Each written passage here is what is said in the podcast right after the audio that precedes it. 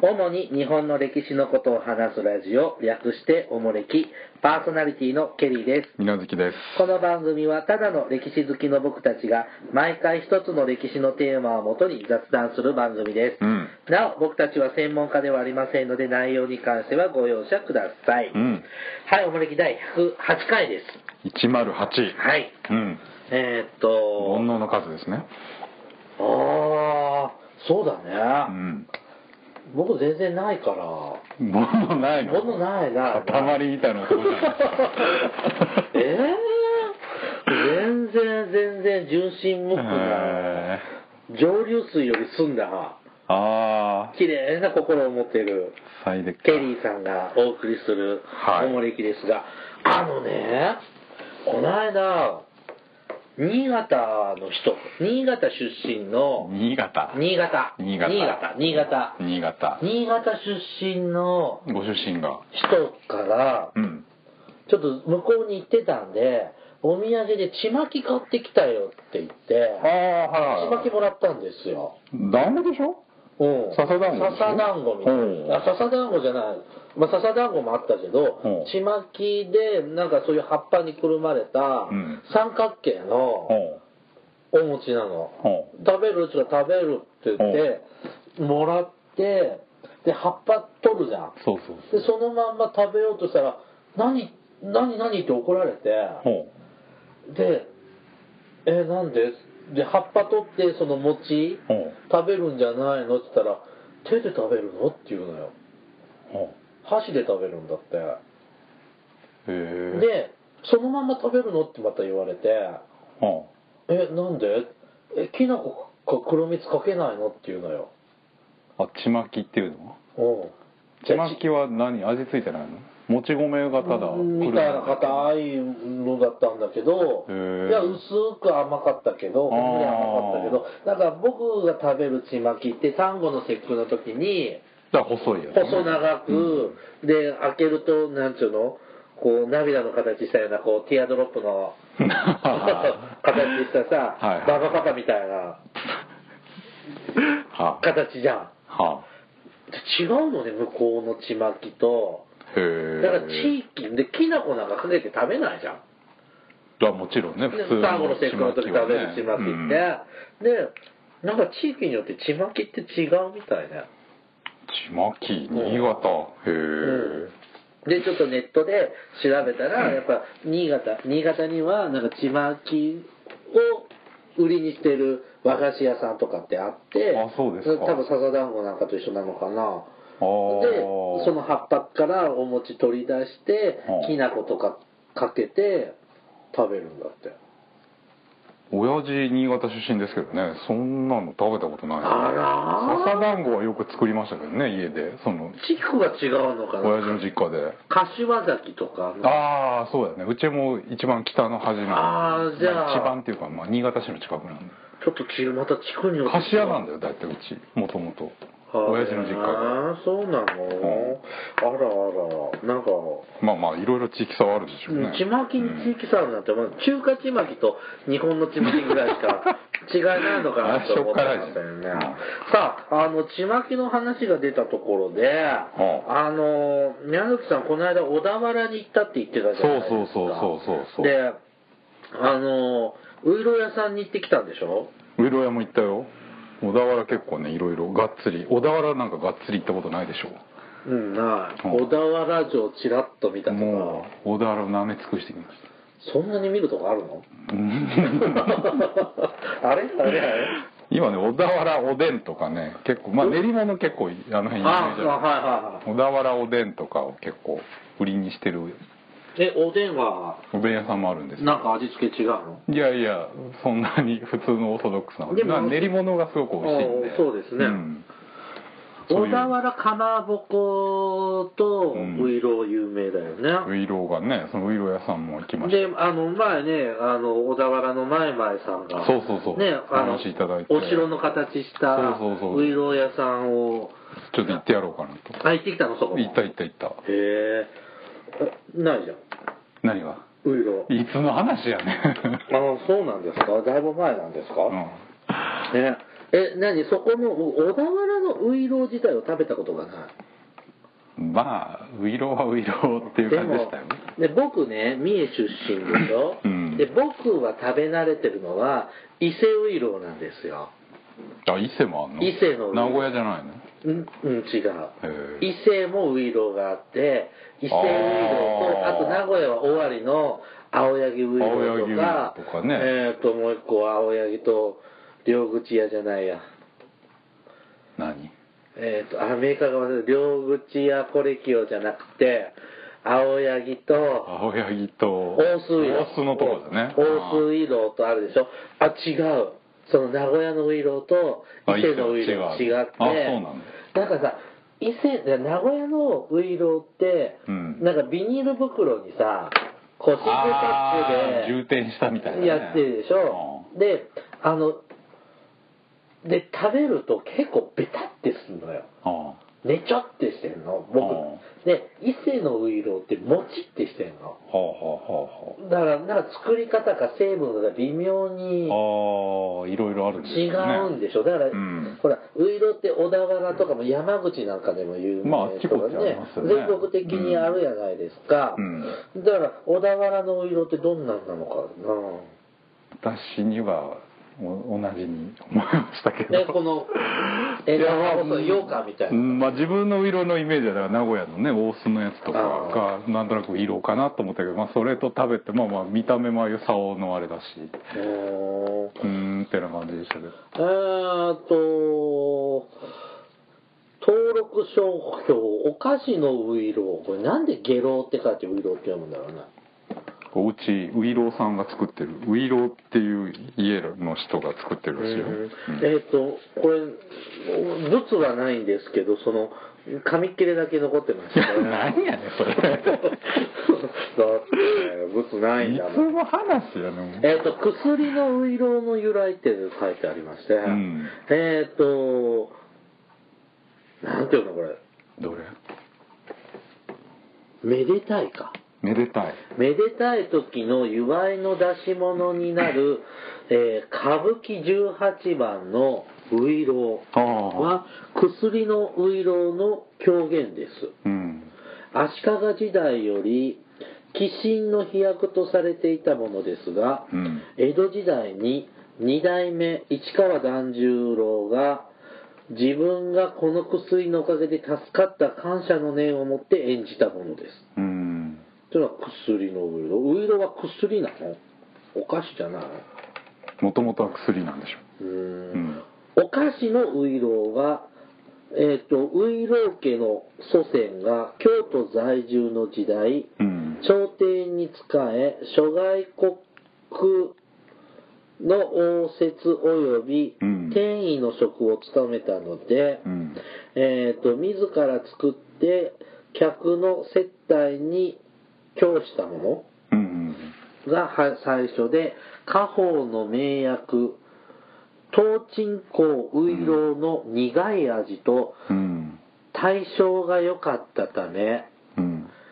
たちまち評判となりウイロウ氏の歌詞と言われたのが後に略して薬のウイロウと同様お菓子のウイロウと呼ばれるようになったものでありますうん五代目ウイロウ東右衛門貞治はうん北条早雲が小田原に城を築くにあたり招かれたので、うん後柏原天皇の正いや永正元年、うんその城下小田原に移り住むことになりましたほう24代外郎東右衛門安村がそういうふうに言ってるうん今24代目なの外郎さんなんかそんなこと書いてありましたねでお菓子のういろうは白砂糖抹茶小豆黒砂糖の4種類のほかうん栗ういろうがございます、はあ特に黒砂糖のういろうには室町文化の風習が感じられます、うんまあ、室町の味がするんだ趣ってことねうんお菓子のういろうは厳選した原料から作られる独特の風味がある蒸し菓子でありますうん人工甘味料や色あじゃあ色素不自然なものは一切添加しておりません。うん古くから伝わる素朴な自然の持ち味を生かして作られています。うん牡蠣は召し上がる30分前に冷蔵庫で冷やしますと、より一層美味しさが増します。うん硬いと感じた時は未開封のまま蒸して、えー、と冷えてから切って召し上がりください開封後はお早めに召し上がりくださいだってうんその通りということは小田原のういろうさおこの小田原のこのういろうが元祖ういろうなのうんというまあそこの人はそう言うてはるんですけどでもそうじゃないとかいうのもあるみたいですねあ元祖ういろうの本家ういろううもんあるわけですかえっ、とういろうはジンタンとよく似た形状原料であるジンタンってあのつぶつぶのやつ、そうそうそうもともと一緒なねのお薬のあれがあの、つぶつぶでしょあの、うん飛びっこみたい な。あ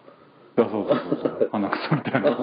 そうだからその名残でおうそのそこの小田原のういろう屋さんっていうのは同じ店の中にうん左半分があのお薬屋さんなんですあ、昔ながらのね。よ薬局でおういやちゃんとした薬局なんであす本当に今でも普通に売ってる薬局で,、へえで右半分がお菓子屋さんなんですへえ、変なの。うんへえ、そうなんだ。で、えっ、と、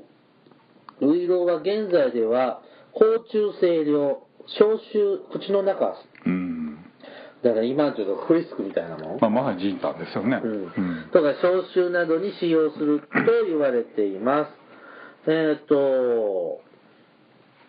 14世紀の中国元が滅亡した後、日本に亡命した、えっ、と、その元の外交官うん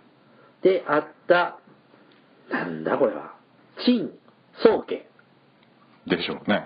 の名前に由来すると言われています。これそれは、ウイロっていう職だったのね。まあ、外労下労っていうのは、まあ、要するに向こうの外交官の呼び方ですよあねー、うんでそれがまあ名字になったんでしょうねで、この陳さんは日本博多に亡命し、日民貿易に携わり、うん輸入した薬に彼の名前が定着したと言われてます。で、室町時代に、えっ、と、陳宗慶の子、宗貴、うんどうだろう、宗木でしょうね早期が室町幕府の庇護において京都に在住し、えー、とウイロー家が代々ウイローを販売するように製造販売うんするようになってえっ、とで北条僧に招かれて後々招かれて、まあ、さっきの話だよねっていうことになるのね、うでんだそうですうーんもともとはだから何薬の口直しみたいな感じのお菓子おーだったみたいですねうんそれがだんだんどっちがあー本当かみたいなえその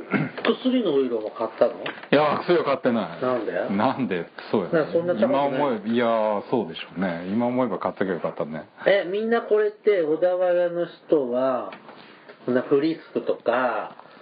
んなわけないじゃウイローじゃないのんなことはなういーんうん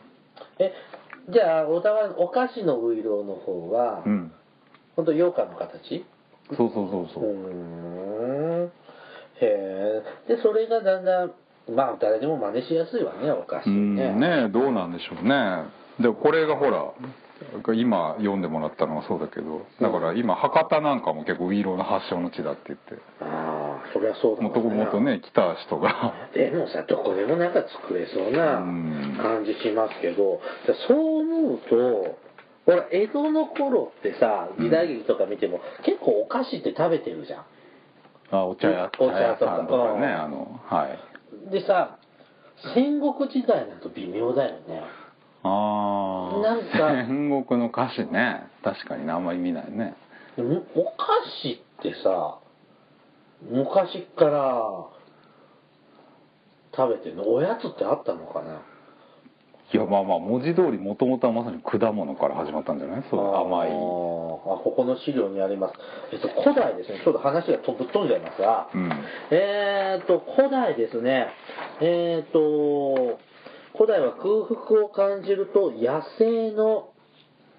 好み。こう農民でしょうね、うん古いに、万葉仮名でうん、うん古いに、農民ってあのね、の、のは、富山県の能見市みたいな、うんわかんないな、ほら。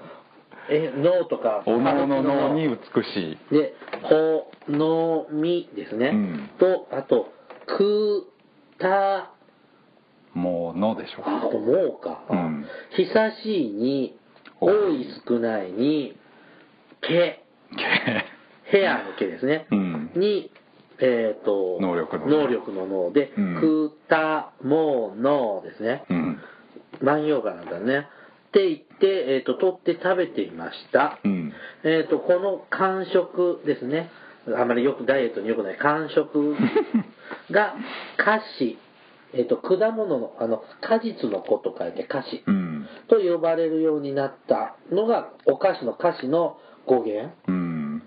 あ、だから、お菓子の菓子に草頑張りがつくんだ。うん果物だから。果物ですよねまさにああで、うえっとそれがまあ最初ですね、もう本当にこれ原始な話ですようね。んここの間ね、桑の実取って食べてたら笑われちゃったよあ。あ桑の実うん、その辺に生えてるじゃん。うんうわまあね あこのれ、辺にはまあち入ょっってないですけと、あれ、みんなとしてちょっとシティボーイを装ってるどい。やいや完全にシティボーイでしょあえ、子供の頃とか学校の風で桑の実とか食べなかっいたやいやいやそんなところ学校ないいや田舎帰ったりしたらあぜとかに生えてましたけどねうん、で学校帰りに桑の実でしょあの野いちごでしょあヘビイチゴはダメだよヘビイチヘゴビイはダチメゴ食べたら死んじゃうから、あうんあとグミ、あグミの実ねううんんなんか普通にうん取って食べてたようんあら違うの違うだよからそういうようなもんなんだよねうん昔だから原始の話だよねうんでえっ、とこれで、えー、と古代からそ特に栽培されるぐらい好まれてた、えー、と果物うんですね、お菓子は栗うんえっ、と日本は芝栗ちっちゃいね芝栗ってありますね野生種うーんえー、どんなどれぐえ天津山栗よりちっちゃいのいやー本当にもう本当にちっちゃいえですどんぐりみたいなもん、うんえーあと柿うんえー、っと1214年川崎市で発見されたうんのが甘柿として日本に最初に記録されているうん最も古い品種があるんだってこれ禅寺丸うん善治丸禅寺丸どっちでしょうね川崎にあるんだうん柿ねあれ柿ってもともと渋柿うんしかなかったんだってね、みたいですねあれ渋柿を焼くと甘くなるんだってねああそんなややこしいことじゃなかった沢し書きとかしなかったあの焼酎にピッてつけたあら渋みが飛んで軽くなへー甘くなるとか干し柿まあまあ干し柿とかね典型的ですあのね岐阜県にさえ岐阜かな長野かなあっちのほら中山道のね、けどうん界隈さ、うんあの栗きんとんああ中津川だっ中津川とかけ有名なとこあります有名じゃねないですうかんあの辺でね干し柿の中にはあ栗きんとんを詰めてるはお菓子があるのよあへえ凝った菓子だね美味しかったのなんか高いのよあうーん、でこうなんか食べさせてもらったら美味しかったようんあらあとなんか北陸の方に干し柿をなんか煙でいぶす干し柿の燻製みたいなのへえ知らないがあはってあうちの親が好きでよく取り寄せてるのよ最近北陸北陸だと思うあうんの海越岸前とかんあっちの方だと思うんだけどうんなんか向こうじゃだから多分なんていうのいろいろ合ね掌作りじゃないけど お腹あんなんの上に吊るしてたのかなへだえからなんか食べると煙の煙臭い煙臭いってなっていぶすってそうじゃんスモーキーなスモーキーなスモーキー甘が煙臭いって干し柿とかへえだから古代ってのはこういうのをまあいやまあもっぱらその自生してた果物が菓子の原みかんと点か食べてないのでだからみかんはほら外来でしょ後から来たえーそうあじゃあもともと日本に自生してたのは栗とか柿ぐらいなんじゃないの本当にうんえあとなな梨は梨もどうでしょうねね全部そう言われても浮かばないね、うんそうだよね縄文時代なんかどんぶり食べてたんだもんね、どんぐりはまああれは果物じゃないね主食というかおーそうだ ねもあそうか桃なんかも輸入だうもんね、んあらはいでまあこれ自然のものですね、うんであとですねこう加工食品ですねうんそういうのもだんだん出てきます、うんえっ、と木の実を天日で乾燥させ保存うんとか石臼やこすり石石槌などで粉砕して保存するような技術っていうのも出てくるます。でえっとどんどんぐりですね、うんどんぐりもその古代は原始時代ですね食べてましたがあれすごいアクが強くてそうやね食べられないので、えー、とその辺木の実を砕いて粉にして水にこすとアクが抜けるさらすあこすんじゃなくてさらすさらすこんなにして水にさらすってどういうこと流れちゃうじゃんつけとくってことこだ沈殿させてこう水は水身をこう水あーをこう変えていくと苦味が水に溶け出すからでそれを、えー、とだだからどんぐりの粉をうん団子状に丸めて火を熱を加えることが団子の始まりうんあそうなのどんぐりで縄文クッキーとかやんなかったやんなかった食べたことないどんぐりってあああるうーんいや土地の実とかあるよあ土地は餅にねついたりとか、うん、韓国料理であるよねどんぐりのも餅状にしたやつえー、あの今仕事でよく通る道にうんクヌギの木があるのよああくぬぎあのまん丸い大きなねであの天然パーマみたいなあー傘ついたどんぐりねはいはお見た目美味しそうなんだよ、ね 確かにな昔さどんあのさキノコの山とタケノコの里みたいなのでどんぐりのいやあっつなかったたあったあったあったでしょだからあれがクヌギの木にないそのっかくりなのよ今ないでしょないだからなね美味しそうに見えんのよなその商品名もわかんないけど どんぐりあったね確かに言われてみたらあのクラッカーにクピッーナッキツー入のっねて袴で上がねでチョコチでョココレーティーントグあっさたあれてったどんあっぐりた確かにあれ好きだったのだからどんぐりって僕って幼心に食べられるものだ と思ってたああなんかね栗の仲間っぽいしねうん食べれそうな気がするね、まあ確かいにや今も食べようと思ったら食べられるんですが手間がかかるアんクですね抜きをせんとあかんってことですねはい。で、えっ、と、こういうのをやってまして、えっ、と、日本最古の加工食品っていうのも、えっ、と、出てきます。これがね、えっ、と、和名類重賞はい934年の本に載ってますが、それは、日本最古の加工食品、それは、お餅です。うんえっ、と、けちひもちひもちいでしょうねもちひいもちいうん えっ、と、万葉柄ですね、これまたね。そうですねえっ、と、ヘアの毛に、えっ、と、知る知識のうん地に、えっ、と、比べフるィリピンの 日。例えが下手ですね。互い合わないで。比べるですね。はいえっ、と、これで、持ちもちいいうんとか、えっ、と、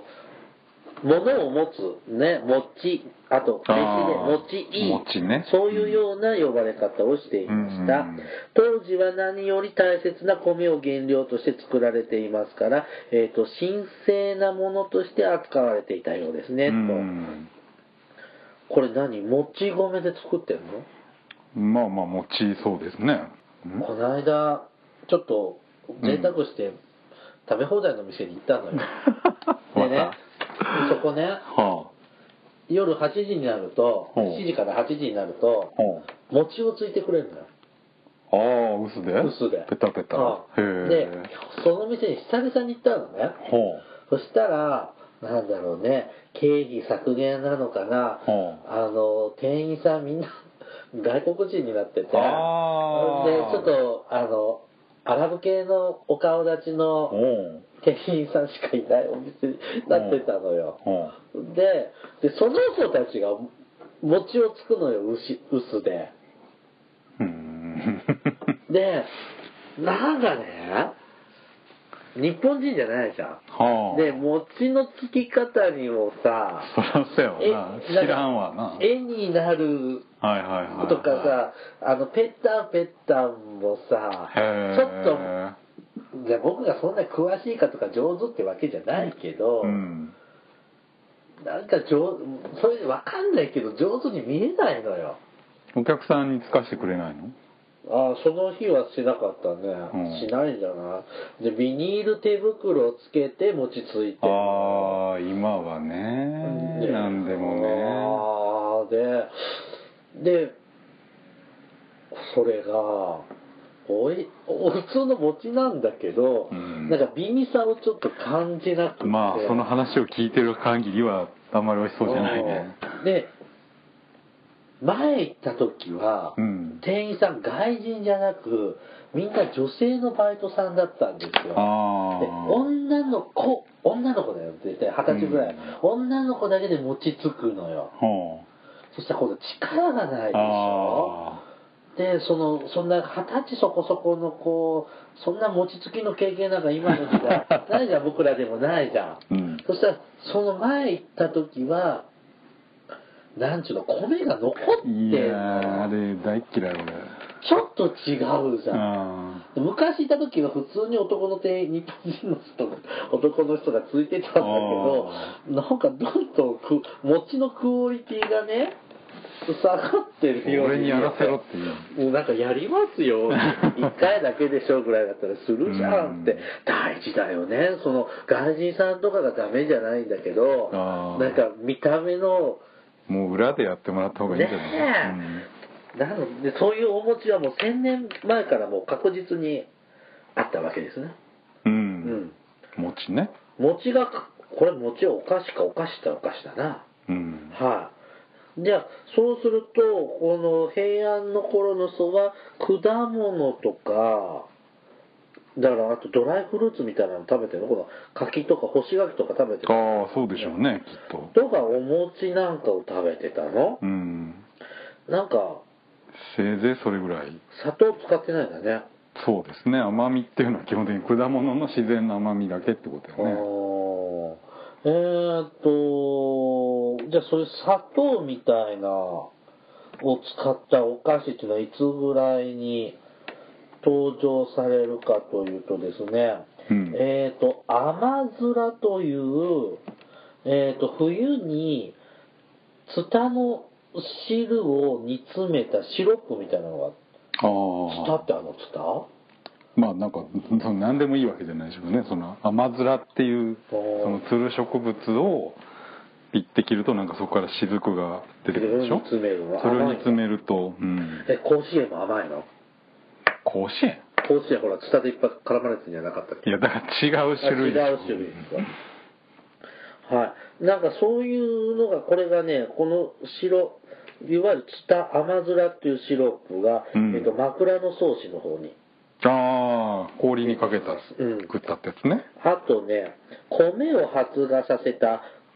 米もやしああっていうでんぷんうんあなんか今もありそうだねこのでんぷんの飴麦芽糖とかもそうでしょあーでその辺は日本書紀にも登場してるって、なるほど水飴だねうん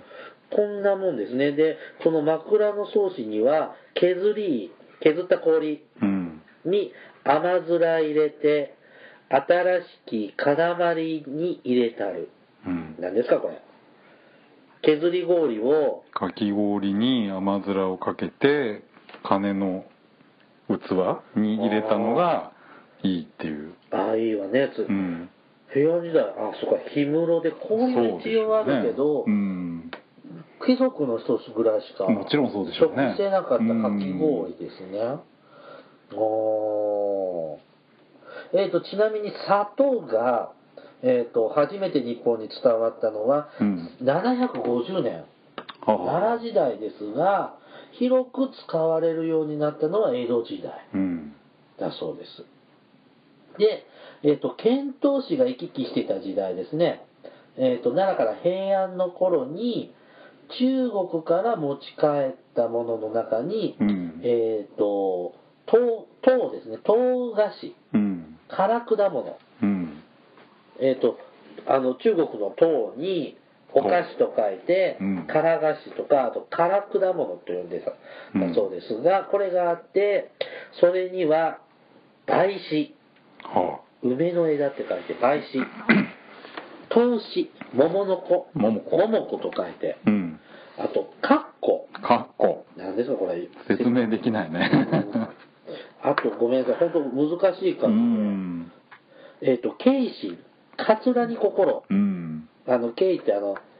まあの、落語家のカツラね。 そうですねね。あと、天聖。天性うんこれも難しい漢字です。へそっていう字だねどっちが性聖の方うん肉好きでしょうんあ違うかなうん多や分めといたら。はういん、あと、ひら、ひちら。 ひちらこれも無理ですね難しいうん追試、うん断気。断気これはちょっと説明が、あの、決断するの段に喜ぶですね。喜ぶうんなどと呼ばれたお菓子。うんえっ、と、米、麦、大豆、小豆などをこねたり、油で揚げたした、揚げたりしたもので、うん特徴ある形をしており、えっ、と、祭祀用にこう使われてたよおーうです。なんだろうあれ、うんあの、中国にさ、おう中国のかりんとうああーの日本のかりんとうってほらはい黒砂糖でコーティングされてるじはいゃはんいはあれいのないああなんか小麦粉の団子を揚げてカリカリにしたみたいな、うんなんて言えばいいんだろうね今のお菓子で言うと中国にあんのよ中あのいつも行く中華の中華屋さんのおばさんが作ってくれるのよへえこれ中国のカリンとってううんん、うん、多分そういうののその味付けとかなんか配慮がちょっと違うといろんなお菓子の名前に変わるのかな形によって 違うのかな奈良に奈良になんかぶとぶとまんじゅうっていうの知ってるぶどうまんじゅう。ぶとっていうのもこのさっきのカッコみたいなねすごい字なんだけあどあ、難しい字そなうそのうだからね。それはこういうこれが原型だっていうか今はなんかすごい甘くしてあんこが入ってるんだけあどーもともとはなんかそのお寺の仏さんに供えるそういう揚げたお菓子が原型だって書いてあったからそれがなんかそんなこれぐらいのなんか餃子のちょっと綺麗なみたいな揚げた菓子ですけど揚げてあるから日持ちすんのかな。ね油回っちゃうもんねうんうんっていうのが、えっ、と、平安の頃に、奈良から平安の頃に、日本にやってきた。うんで、こんなの食べれる人なんか、ほんと、ごくごくごく。まあまあそうでしょう一ね部のも人なんでしょうねちろんうんで、だから、古代はこんな感じで、そうやねで、お菓子の時代がちょっと変わってくるのが中世に入ってから、うんえー、と鎌倉初期ですね、英才が大陸から持ち帰ったと伝わるのが、喫茶、喫茶、お茶ねお茶ですね、茶の湯です。で、えー、と室町時代には天津って呼ばれる。うん天津って、あの、餃子とか、ああまあでもあれもまさにそうだよねお茶のあそうだヤねム茶ですからねうんえー、と定時の食事以外の軽食を点々、まあそうだよね、今もそうだよねうん。で、その中に厚物という汁があります。んで具材によってちょっといろんな名前があるんですが、その一つに羊羹がありまおおす。羊羹は羊の肉の入った汁。うわ、臭そう。もともとはね羊食べれるあ、羊は、あ、俺ヤギがダメなんだ。ヤギと羊は全然違う羊はラムちゃんだよね。うんラムちゃんはジンギスカンはジンギスカンもよえーと、はい、これね、羊羹は羊の、羊汁ですね。うんで、当時、えーと、肉食の風習があまり日本ではなかったのではあ、はあはあ羊の肉に似せて、麦や小麦、あ麦や大、あごめんなさい、麦や小豆のこの粉などで、うんなんちゅうのこれ、象ってました。かたどったかたどったうんものを入れてました。うんその羊の肉に似せた、似せたものが汁物から離れて誕生したのが羊羹。あの、うんあの、ふ和菓子の。今だねうん当時は蒸し羊羹うんが普通だったんですが、あ、寒天が発見されて、ああえー、と練り羊羹はあはあはあになるのは、えー、と1800年前後完成の頃だと江戸時代ですねうん蒸し羊羹の方が好きやわううんんっていうのがだから随分その羊の肉の代わりに使ってた具材だけが進化してああお菓子になったなるほどね、うんで続いて戦国時代ですね南蛮菓子がやってきますああ西洋のなるおほ菓子どねうんポルトガル人やスペイン人によって南蛮菓う子、んね、ボーロボロカステイラカステイラコンペイトうんビスカウトほパンううんアルヘイトはい鶏卵そうめんうんだそうですうんえー、とボーロはあの卵ボーロとかそばボーロうんまあもっと大きいやつもあるけどそねばボーロ好きそばボーロ好き好きあ本当に、うん十有名な店あるあるよ本当うんまた後でね、はいカステーラはカステラですよねカステラあのね岐阜県のうん明智村前もなんか喋ったな岩村あそっち大正村、うん大正村もうちょっと手前奥かあそう岩村はい岩村城女城主のとこ、はいはいはいあそこにほうあのこの頃の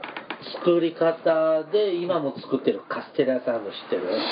るいやあったかなあるのよあったと言われればあったような気がするけど、うんなんかやっぱ普通の今のよく食べるあのカステラじゃないほなんか蒸しパンうじゃないあ丸い丸くなあ違いうかなけどなんか金型に入れて焼いてるようなね、ううん、なんか食パンみたいな作り方ではいはいはい作ってるカステラあるんだ、あれはここの当時の作り方が今でも伝わってるってん聞いたような気がします、うん間違ってたらごめんなさい、うんえーとあとコンペイ島ですねコンペイトーねこれ京都にさうんあのコンペイ島であの皇室御用達のコンペイ島って知ってる皇室じゃないけどね違うのなんか秋篠宮かなんかがあるでし結ょ婚式の引き出物にそうそう使ったやつそうそう清水庵とかでしあょそれそれそれ高いねあそこのコンペイ島高いねバカみたいに高いね でも食べたらスーパーで売ってるはあコンペイトと全然味違う、ね、あほんまに美味しかってコンペイトって食ったことないあ本当僕ね1年でお取り寄せで買ってたのよあなんか毎月違う味がいろいろ味あるよね季節限定ので作るのっていうのでなんか1番か2番ぐらい出して、そう音源すんのま、うん毎月2種類そのへーっていうのをねみんなでねなんかちょっと流行ったじゃん結婚式やって ありましたねあれでなんかブームになった時に,、うん確かになんか通販でみんなで買って食べてたのへー食べるのもったいないん だよ美味しくてコンペイトそううんほうあ行きたいなまたへーあビスカウトはビスケットですねビスケットパうン、んアリヘイトって何ですかアルヘイトアルヘイトってほら飴和菓子でこう飴硬いやつあるじゃんコリってこう飴まさに飴をこうニュってねじったみたいなああなんか和菓子っぽいやね和菓子っぽいあの、ああの、なんだっけ、ほら、お祭りなんかで売ってるあの、金色の黄金塔みたいな、あのうんなんだっけ、な、飴べっこ飴あ、べっこ飴違うあれ違う違う違ううんけど、あの、和菓子屋さんとかでや ってるよくほらウィンドウにこう例えば鮎の魚とかの時にこう波の形でビビってやってあれが多分アルヘイあートだはい。あと、慶雲そうめん鶏卵あ、ごめんな さい、け鶏卵そうめんって何これどこだっけ九州長崎かなんかのあれお菓黄子色いのラーメンみたいなそうめんそうあの甘いシロップにこうなんていうの黄身をニューって細くこうチューブみたいなの出していったらそれが固まるじゃんモンブランみたいな感じだからシロップゆあったかい煮た煮煮立ったシロップに黄身を細く垂らしたらそれがニュルニュルニュルってあなるー固まってそうそうだそってうねそういうお菓子そんなのあんだどっかの名物だよ、えうん、ー、これこの辺が、えーえっと西洋から持た持ち込まれてこれ、まあ、今でもあるものがそう多いでですすねねそういううんでえー、と時代が戻ってきました江戸時代になると、うん和菓子が大きく発展しますえー、と江戸時代以前には、まあ、戦も多くてこんなお菓子を楽しむというような時代ではなかったんですが平和になってきて、うんまあ、こういうお菓子作りとかにも、えー、と力が注がれるようになってきましたと。うんで、えー日本中の城下町や門前町で独特の和菓子が、えー生まれてきます。うん京都の京菓子、江戸の上菓子が競い合うようにしてメーカー、メーカーや衣装うんに工夫を凝らした和菓子が次々に誕生しましたと。だから、今の和菓子の多くは、江戸時代に誕生したものが多い。まあお砂糖もね江戸時代以降そうです普ね及していきますからそうすると、ういろうなんていうのはなかなか歴史あるうんお菓子なんだね。そうやねえ、皆月さんは江戸菓子だと何がおすすめ今。江戸菓子って江何戸江戸の東京のお菓子。東京のお菓子って何なんわからんいやわかんだえすわまお好きああスハマイヤえー、そうなんだ。うん俺、すわまって大人になるまで知らなかった。ああ向こうの人はよく言いますよね、うん。で、あーでもね、僕ね、東京行ったら芋ようかん絶対買って帰る。ああ船和船和の芋ようかん。好きだねあん好たき。好き。え、じゃあそうかそういうことか、う江戸のお菓子、いやーなんだ東京バナナ いや買わないけどあ東京バナナね、東京バナナゴーフレット好きなのよ。あそんなのもあるんですあかの、風月堂のほうほうほうゴーフレットって、あの、薄っぺらいさ、ー安っぽいのよ、あの、ゴー東京バナナの硬いさ、うんバリバリガリガリしてんの。うんあれが好き。うんだから東京駅行くと、東京バナナゴーフレットと、今よう かんは絶対買う。うん。え、桜餅とかね桜餅ってあれさ東、京の桜餅って違うでしょ関西のと僕たちってあれ、じょ上新粉あの、餅ごめみたいな。道明寺粉あ、道明寺粉、道明寺粉。違うんだよね、向こうだって。向こうはなんかクレープ作りみたいになってて。クレープみたいなえねえ。だからさ、さっき言ったほら、ちまきもそうだし、やっぱ地域によってあー違うんだようね。んじゃあ、南さん、こう、関西行くとおすすめの和菓子ってあります関西の菓子和菓子うーんなんだろう和菓子あんまり好きじゃないんですよね えー、あ、そうなんですか。うん今あの、都会派なんでいや、都会だからいい和菓子あるじゃん。いい和菓子屋なんだろうね虎屋の羊羹とか確かに高いけどあー虎屋なってあれ、江戸じゃないのあそうなの京都じゃないの京都なのそうなの、まあうなんだろまいなと思うけどねうちねこの辺じゃないんですけど一向香っていううん一口香るって書いて一向香って言うんですけど、うん昔こう江戸時代は各地にあって普通のポピュラーなお菓子だったんですが、うん今ね長崎とね一品香でしょ一向香一香香一品香じゃなかったっけ一向香一口香りだよ一向香だよあのねあそここんなあれだよねあので中が空そう洞そうでガクガクのうんで愛知のねうん大野町大野ってあんのよ愛知の王知多半島にあ知多にあのお郷ちゃんがと最初に嫁いだああところにあってあそこにね売ってるのあそこの駅前の和菓子屋うーん菓子屋とあと長崎の方とかこう一口サイズじゃなくでかいよねでかいうん結構おまんじゅうサイズなのよ割ってくっていうかで昔からあって多分各地域で進化して廃れたもので長崎の人と話すと全然合わないのよそれがうん一向こうあれちょっとおすすめうんちょっとち知多知多半島行った時行ってみて下うねんねえー、っとそうだよねもう歴史あるお菓子もう家康は切りないよねなんかあるんだろうしねうん各地の皆さんリスナーのお菓子調査もまた増やすの なんかあったらエンディング言い切れなくなるよそうですねあもうだいぶだいぶ整理してるあそうなのん多少はうんカットしてるんで、あのねこうこうどうだろうね今お菓子ねポテトチップスとかチョコレートとかあアイスクリームとそうかですねいろいろ違うもんねね、そういうのとねこう大人になって和菓子の良さってわかるよねああ たい焼きうまいよたい焼き和菓子和菓子じゃないのああれあのうちのとこにねあの物産展デパートの物産展とかでうん呼ばれるたい焼き屋があるんですよ、ーあ三重へ実家の方に、えうんたまに食べるとあうまい伊勢市になんかすごいうまいとこないたい焼き、うん今やってない嘘本当。やってるってえー、あの駅前でしょそうそうそうやってない去年2年前ぐらい行ったけどねたたい焼きやってなくってパパンジュの間違いじゃないパンジュじゃないパンジュあんたからしかもらったことない 嘘えー、パパンジュ今いろんな人が勝手に継いで店でいっぱい売ってるよ違う違うあの駅前のさ、うん伊勢の駅前の線路沿いのとこのたい焼き屋じゃないの線路沿いだったかななんかちょっと裏っぽい違ったか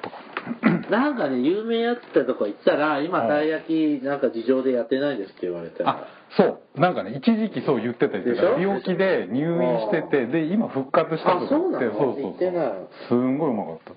うーんちょっとたい焼き情報ももう切りないですもうええねっちゅうはい、じゃあおじゃあちょっと今日えお便りちょっといきます入れるのあ入れるあはいどうぞえーっと達郎さんからいただきました達郎はいえーっと100回記念おめでとうございます、うんえーっと100回放送分が織田信長だったのでついにおもれき的首都愛知のネタかと思って聞いていましたが違うんですね愛知のネタの会を楽しみにしておりますとうんいただきました達夫さん愛知県民なんですねそうですねえーっとその愛知県特集岡山県特集はもうちょっとしたらあしまあすはいははい、今準備中です。いはいはい、お楽しみに待っててください。ははい、続いて2期6人さんから。いうんえー、と、おもれきでは太平洋戦争を扱った話と食文化のことで肉を扱った話が好きでした。うんずいぶん前の話になりますが、戦争に行かれた方の日記を元にお話ししていただいた回では、ボロボロと泣きました。これ、うちのじいちゃんの話あれですね台湾ああれそっかありがとううちのおじいちゃんが泣いてくれてじいちゃん天国で喜んでると思います、はいさて、えー、と僕に戦争の話をしてくれたのは父方の祖父が僕が生まれてすぐに亡くなったので母方の祖父だけですが、うんえー、と新潟この方新潟出身なのかな、えー、と新潟で高射砲を撃つために配属されていたけど何もすることがないまま嫁をゲットした、なんて気楽な話を聞いただけで、もう話は聞けなくなってしまいました。あの時代に行ってみたいってことなら太平洋戦争の真っ只中に行きたいと思います。で、太平洋戦争。まただかえー